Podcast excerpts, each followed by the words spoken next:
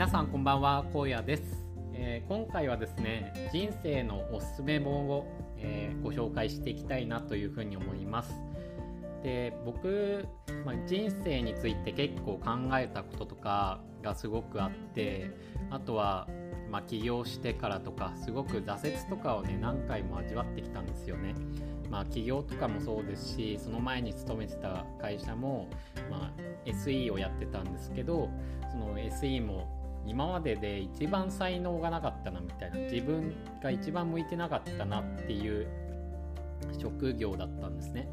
まあ、職業というかことというかだったんですけどなんかそういった挫折とかなんか自分が惨めだなっていうふうに思ったりとかで大学時代には声が出なくなったりしてでなんだろうな自分はこんなこともできないんだみたいなまあ、声を出すこともできなくなっちゃったんだみたいなそういう惨めさとかも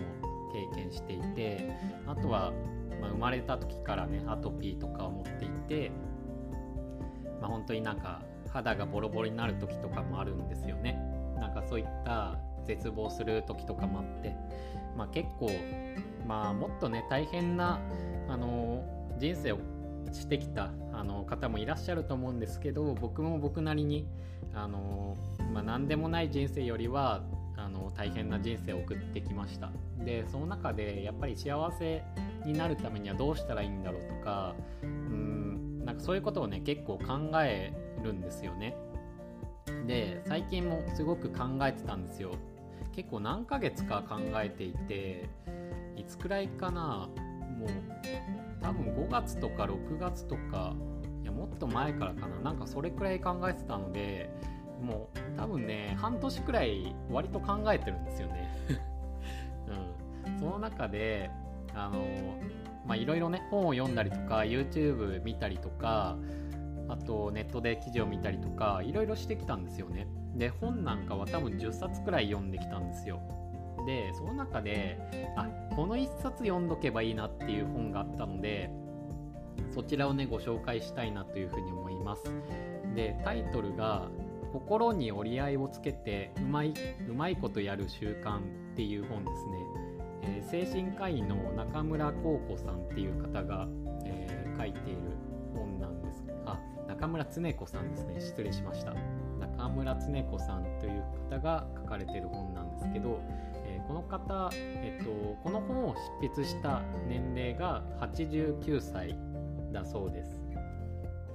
なのでまあ今はもうちょっと経ってるのかな？ちょっとわからないんですけど、うん。あの、まあ、そういった方が書いてる本です。で別にすごく有名な方とかそういうわけではないです。一般人の方だと思うんですけれどもすごくねあの生き方が救われる生き方だなっていうふうに思っていてであのそちらをねちょっとご紹介したいなというふうに思います。でこの方っていうのは何だろうな期待をしすぎない。もうなんか、うん、期待しないってことが一番ですかね。期待しないでもう今の自分でもう十分じゃないかっていうのが、まあ、全体的な主張です。で細かく内容を上げていくと、まあ、第1章は何の何のために働きますかっていう章なんですよね。で、まあ、お金の働あ全然言えてないや。お金のために働くでええやないっていう風に回答していますこの人は。うん。まあ、別にねお金なんて必要なものなんだから、ね、生活のために必要なものなんだからそのために働くでいいじゃんっていう考えの人ですね。うん、本当になんか突き詰めて言えばこれかなっていうふうに思うんですよね僕も、まあ、やりがいとかあの自分は何とかをしたいからっていう思いも全然持ってていいと思うんですけど、うん、それはプラスアルファでいいなっていうふうに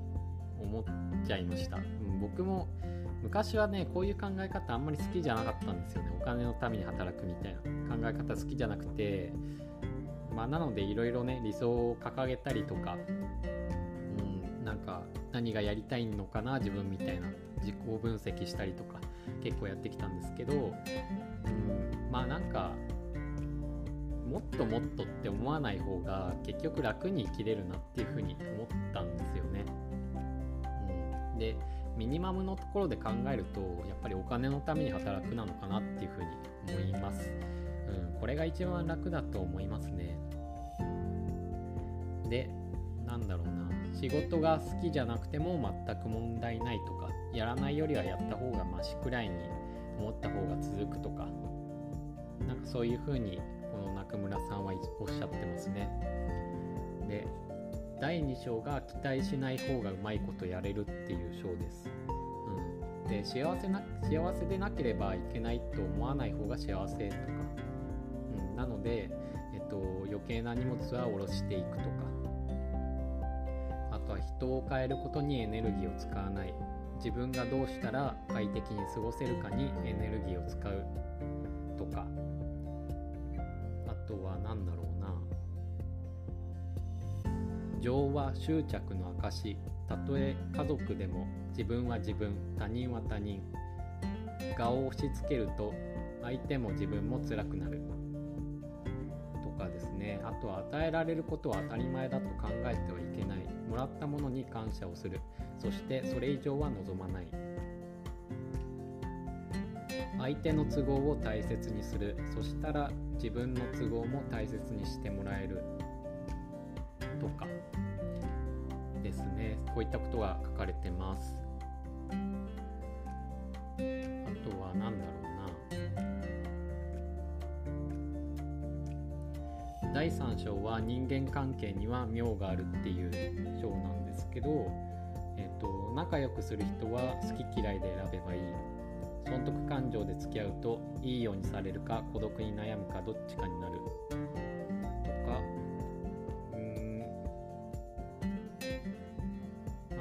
一人で生き方を計画したってその通りには絶対にいかない。だから細かく計画はしないとかですかね。自分が心にピンときたのは。あとは、えー、第4章だと心を平静に戻すっていう章ですね、えー、先のことは心配してもわからない。目の前のことがおろそかになっていないか。気にかけるのはそれだけにする。しんどい思いは後になると一番大切大事な、えー、経験だったと感じられる。だから一つも無駄にはならない。うまくいかないことが続く時は立ち止まってはいけない。立ち止まると先に進めない。とかあとは自信がないは悪いことじゃない。急ごしらえの自信が一番危ない。人と比べたくなるのは仕方ない。でもどんな元気そうな人でも悩んでいない人はいないことを知る。とかですかね。まああと第5章とか第6章もあるんですけどちょっと時間の関係でここはちょっと省きたいなっていうふうに思うんですけど、まあ、第6章でこれいいなって思った考えがまあ、孤独であることは寂しいことではない。孤独は良きものと受け入れると楽になることがいくつもあるっていう、えー、ことが書いてあるんですよね。その6章の一部として。でこれが結構いいなって思っていてあの自分結構まあ今までそうなんですけど一人でいることは結構平気っちゃ平気なんですけど1年の中で何回か孤独を感じる時っていうのがあるんですね。で、あの、絶対にやってくるんですよ。なんか一人暮らしっていうのもあるんですけど、まあ今はルームシェアしてるんですけど、まあ、結構、うん、やっぱり孤独を感じる場面っていうのがあるんですね。で、そうした時に、あ、一人だと良くないやみたいな風に思っちゃうんですよ。うん、なんかパートナーが欲しいなとか、なんかそういう風に思っちゃうんですよね。けどそのパートナーってまあ簡単に作れるものじゃないじゃないですか。で自分ではコントロールできないもんなんですよね。で最近思うのは自分がコントロールできないものに神経を割いてもしょうがないなってあの思うようになってきて結局自分がどうこうできるものじゃないじゃないですか。自分は努力はできますけどそれによって相手がどう動くかとかどう感じるかっていうのは相手次第なんで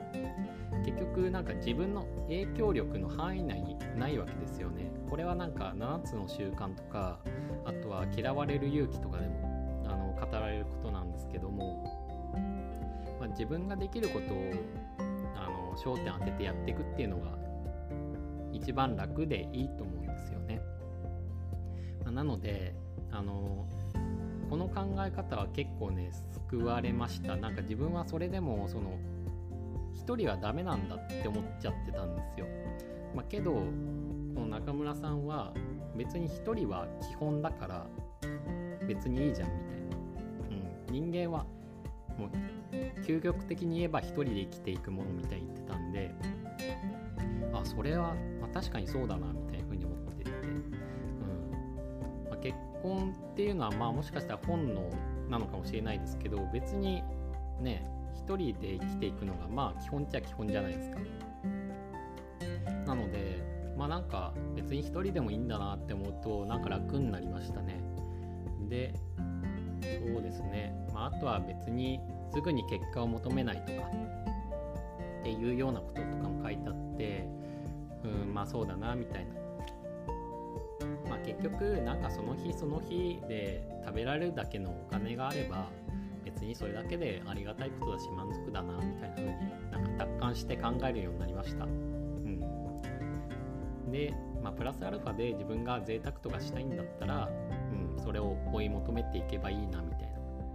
何でもなんか最低限で考えておいてプラスアルファが欲しいんだったらその分は頑張るみたいな。なんかそういう生き方の方が結構楽なのかなっていうふうに思いましたね。という感じで聞いてくださってありがとうございました。また次回の配信でお会いしましょう。バイバイ。